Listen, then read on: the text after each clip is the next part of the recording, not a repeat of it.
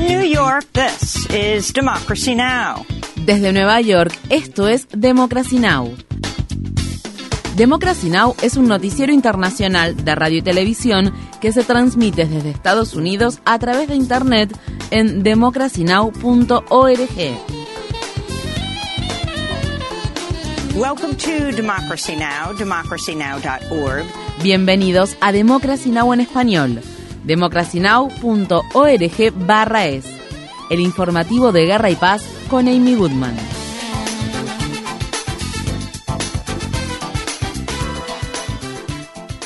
Israel y Hamas han acordado un alto el fuego de cuatro días e intercambiar 50 rehenes israelíes que están retenidos en la franja de Gaza por 150 mujeres, niños y niñas palestinos que se encuentran en prisiones israelíes. La tregua de cuatro días también permitirá la entrada de ayuda humanitaria a Gaza. El acuerdo fue mediado por Qatar, Egipto y Estados Unidos. El cese temporal comenzará el jueves a las 10 de la mañana hora local. Tras casi siete semanas de ataques israelíes ininterrumpidos, el número de muertos en Gaza ha superado los 14.100. El primer ministro Benjamín Netanyahu dijo que esto no significa que Israel vaya a poner fin a su guerra en Gaza al tiempo que continúa lanzando mortíferos ataques contra el sitiado territorio. Uno de los últimos ataques tuvo lugar en Han Yunis, en el sur del enclave palestino. Estas fueron las palabras expresadas por un hombre que perdió a 15 miembros de su familia, incluidos niños y niñas, en un ataque aéreo israelí que se produjo en la madrugada del miércoles en una zona residencial de Han Yunis.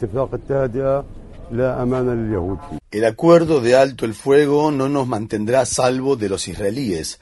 Ellos pueden traicionarlo, ellos pueden no respetarlo. Si no hay un verdadero acuerdo de alto el fuego que ponga fin a esto, no vale la pena.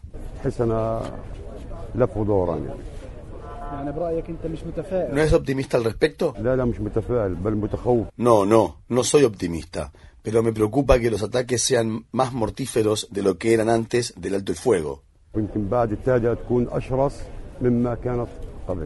Para más información sobre el acuerdo de tregua, visite nuestro sitio web democracynow.org es. Por otra parte, en los territorios ocupados de Cisjordania, un ataque israelí con drones se cobró la vida de al menos cinco palestinos en el campamento de refugiados de Tulkarm. Asimismo, funcionarios palestinos afirman que las Fuerzas Armadas israelíes también realizaron un operativo militar en el departamento de emergencias del hospital Tabet Tabet de Tulkarm. Israel continúa bombardeando el sistema de salud de la franja de Gaza. Al menos 100 palestinos murieron durante la noche del martes y la madrugada del miércoles en una serie de ataques que Israel lanzó contra hospitales y campamentos de refugiados. Las Fuerzas Armadas israelíes rodearon el hospital indonesio en el norte de la franja y ordenaron al personal evacuar el lugar. Aún hay cientos de pacientes en el interior del hospital, incluidos 50 que se encuentran en estado crítico. El director del hospital indonesio, Sarvini Abdul Murad, escribió una carta abierta al presidente Biden en la que lo instó a escuchar a su conciencia y respetar las normas internacionales. Murad escribió, Ustedes han destruido las normas internacionales, insultado a la autoridad de la ONU, destruido el sentido de la justicia, dañado los valores humanos y manchado el rostro de la civilización humana. Los bombardeos israelíes se han cobrado la vida de al menos 12 personas en el hospital indonesio. La Organización Mundial de la Salud, OMS, afirma que tiene dificultades para evacuar los hospitales del norte de Gaza.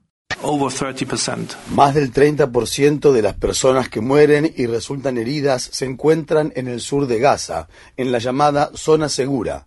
Más del 30% de las muertes se producen en el sur de Gaza. Llegaron los bombardeos y los ataques a los hospitales y ahora ya no funcionan más hospitales en el norte.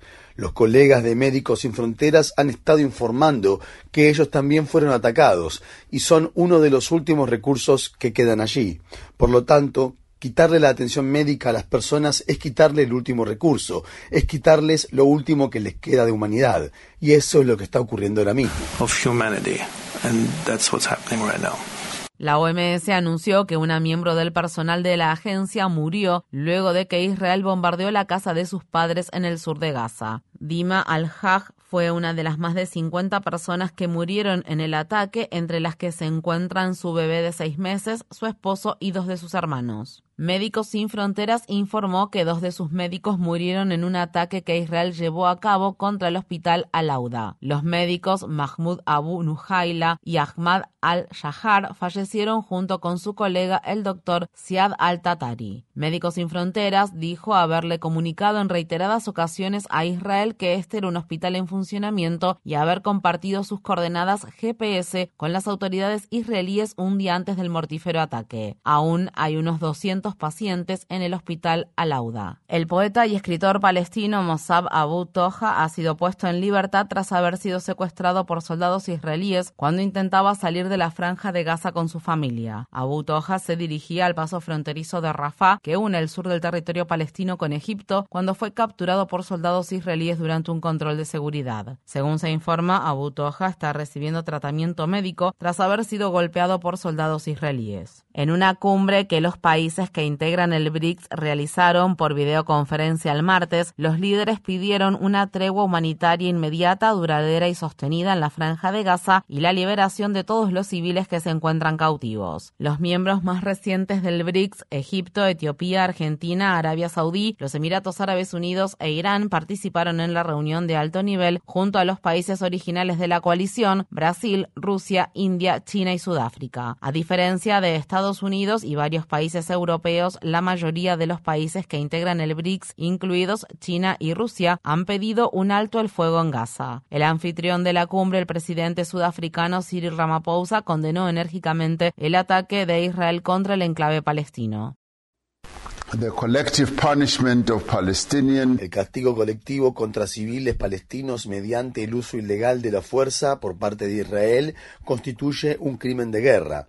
La negación deliberada de medicamentos, combustible, alimentos y agua a los habitantes de Gaza equivale a un genocidio. Tantamount to genocide. Por su parte, el Parlamento de Sudáfrica votó el martes a favor de suspender las relaciones diplomáticas con Israel y de cerrar la embajada que dicho país posee en la ciudad de Pretoria hasta que se establezca un alto el fuego. Sin embargo, dichas medidas dependen en última instancia del presidente Ramaphosa. El congresista del estado de California, Ro Khanna, se convirtió en el legislador demócrata número 43 en pedir un alto el fuego en la franja de Gaza. Grupos de activistas y votantes de Khanna han estado presionando al poderoso legislador a quien incluso le ocuparon en octubre la oficina para que firme una resolución de la Cámara de Representantes que solicita un alto el fuego en la franja. En noticias relacionadas, la ciudad de Detroit se convirtió el martes en la ciudad más grande de Estados Unidos, cuyo Consejo Municipal aprueba una resolución que pide un alto el fuego en Gaza. Las encuestas muestran que alrededor de dos tercios de los estadounidenses respaldan el alto el fuego. En el estado de Missouri, un grupo de activistas se manifestó el martes en la entrada de una planta de producción de la compañía Boeing que se encuentra ubicada cerca de la ciudad de San Luis para exigir que se ponga fin al uso de armas de fabricación estadounidense para matar a civiles palestinos en la franja de Gaza. Los manifestantes afirman que la fábrica produce municiones de ataque directo conjunto y bombas GBU-39 de diámetro pequeño que son suministradas a la Fuerza Aérea de Israel. Mientras tanto, en Hollywood, la agencia de talentos United Talent Agency dejó de representar a la ganadora del premio Oscar, Susan Sarandon, luego de que la actriz hablara en una manifestación que se llevó a cabo la semana pasada en la ciudad de Nueva York para pedir un alto el fuego en Gaza. Sarandon ha participado activamente en las protestas contra la guerra para exigir la protección de las vidas de los palestinos. No tienen que ser palestinos para apoyar al pueblo palestino. No hace falta ser palestino para entender que la matanza de casi 5.000 niños y niñas es inaceptable y constituye un crimen de guerra. El Programa Mundial de Alimentos advierte que en enero se quedará sin ayuda alimentaria para al menos 1,4 millones de personas en Chad debido a la escasez de fondos. Esto incluye ayuda humanitaria para cientos de miles de nuevos refugiados que han huido del conflicto en Sudán, la mayoría de los cuales escapan de la violencia étnica y los asesinatos en masa que se producen en la región de Darfur Occidental. La ONU afirma que necesita al menos 185 millones de dólares para poder financiar sus operaciones en Chad, pero la falta de interés internacional ha provocado una grave escasez de financiación. A partir de diciembre, el Programa Mundial de Alimentos también suspenderá la ayuda que proporciona a desplazados internos y refugiados de Nigeria, la República Centroafricana y Camerún. En Australia, el ex abogado militar e informante David McBride se declaró culpable de compartir ilegalmente material clasificado. El gobierno australiano acusó a McBride de poner en peligro la seguridad nacional al compartir información sobre los crímenes de guerra que el país cometió en Afganistán con dos periodistas de la Corporación de Radiodifusión Pública Australian Broadcasting Corporation o ABC, quienes publicaron las revelaciones en un reporte titulado The Afghan Files. Las Fuerzas Armadas solicitaron inmunidad de interés público en el caso, lo que permitió al gobierno retener información clave y frustró la posibilidad de que McBride se beneficiara de las protecciones para informantes. McBride habló con sus simpatizantes frente al edificio del tribunal. Me siento orgulloso de mí mismo y creo que cumplí con mi deber. No veo esto como una derrota, lo veo como el comienzo de una Australia mejor.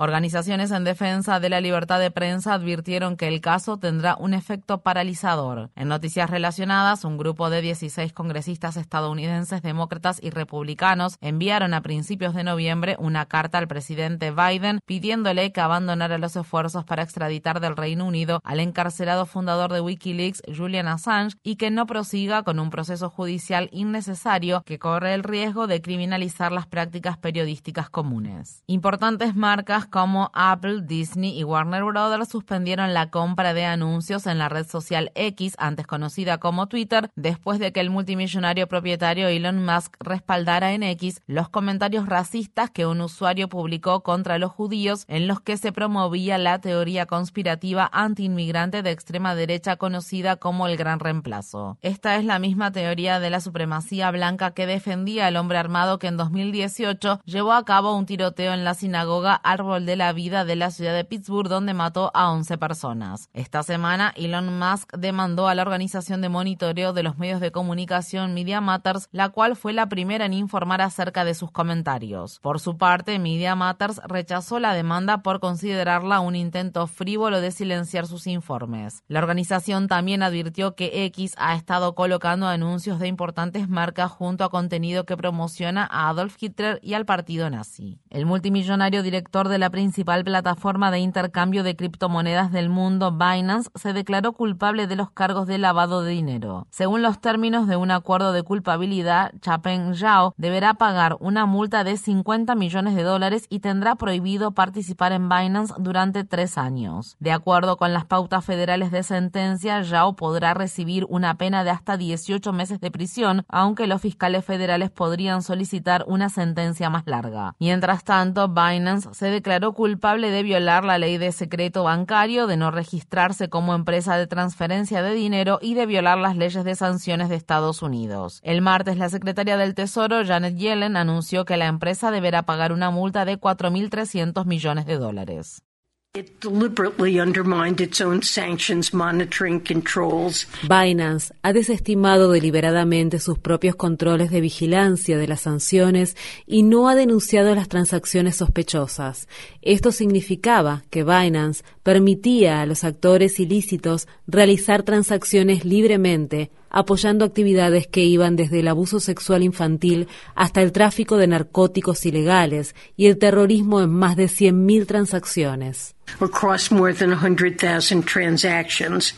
En Estados Unidos ha fallecido Holly Mawigan, una pionera defensora legal de las personas sobrevivientes de violencia doméstica que se desempeñó como profesora de Derecho en la Universidad de Nueva York durante muchos años. A Mawigan se le atribuye la transformación de la forma en que el sistema de justicia penal trata a las personas sobrevivientes de la violencia de pareja que tuvieron que recurrir a la defensa propia para salvar sus vidas. Asimismo, Mawigan formó parte de las juntas directivas de las organizaciones National Clearing House for the Defense of Battered Women y Madre, entre otras. En 2014, Mawigan ganó el premio Great Teacher Award de la Sociedad Estadounidense de Profesores de Derecho. El director del Programa de Derechos Humanos de la Unión Estadounidense para las Libertades Civiles, Jamil Dakwar, fue uno de sus tantos alumnos y le rindió homenaje describiéndola como una querida docente y una abogada brillante que luchó sin descanso por la justicia. En la ciudad estadounidense de Detroit ha fallecido a la edad de 83 años el reconocido abogado de derechos civiles y activista en defensa de los derechos humanos Bill Goodman. Algunos de los trabajos más influyentes de Goodman se produjeron durante el periodo en el que se desempeñó como director legal del Centro para los Derechos Constitucionales de Estados Unidos. Bajo su liderazgo, el centro presentó su primer habeas corpus en nombre de los reclusos de Guantánamo, lo que llevó a que se obtuvieran múltiples victorias en la Corte Suprema de Estados Unidos. Goodman se enfrentó a la política racista conocida como detener y registrar del Departamento de Policía de Nueva York y estuvo al frente de una demanda colectiva que presentaron cientos de hombres musulmanes que fueron arrestados y detenidos después de los atentados del 11 de septiembre de 2001. Goodman también fue homenajeado por defender los derechos del pueblo palestino. Tras dejar Nueva York, Goodman regresó a su ciudad natal de Detroit, donde continuó luchando contra la violencia policial y otros problemas de justicia social hasta su muerte.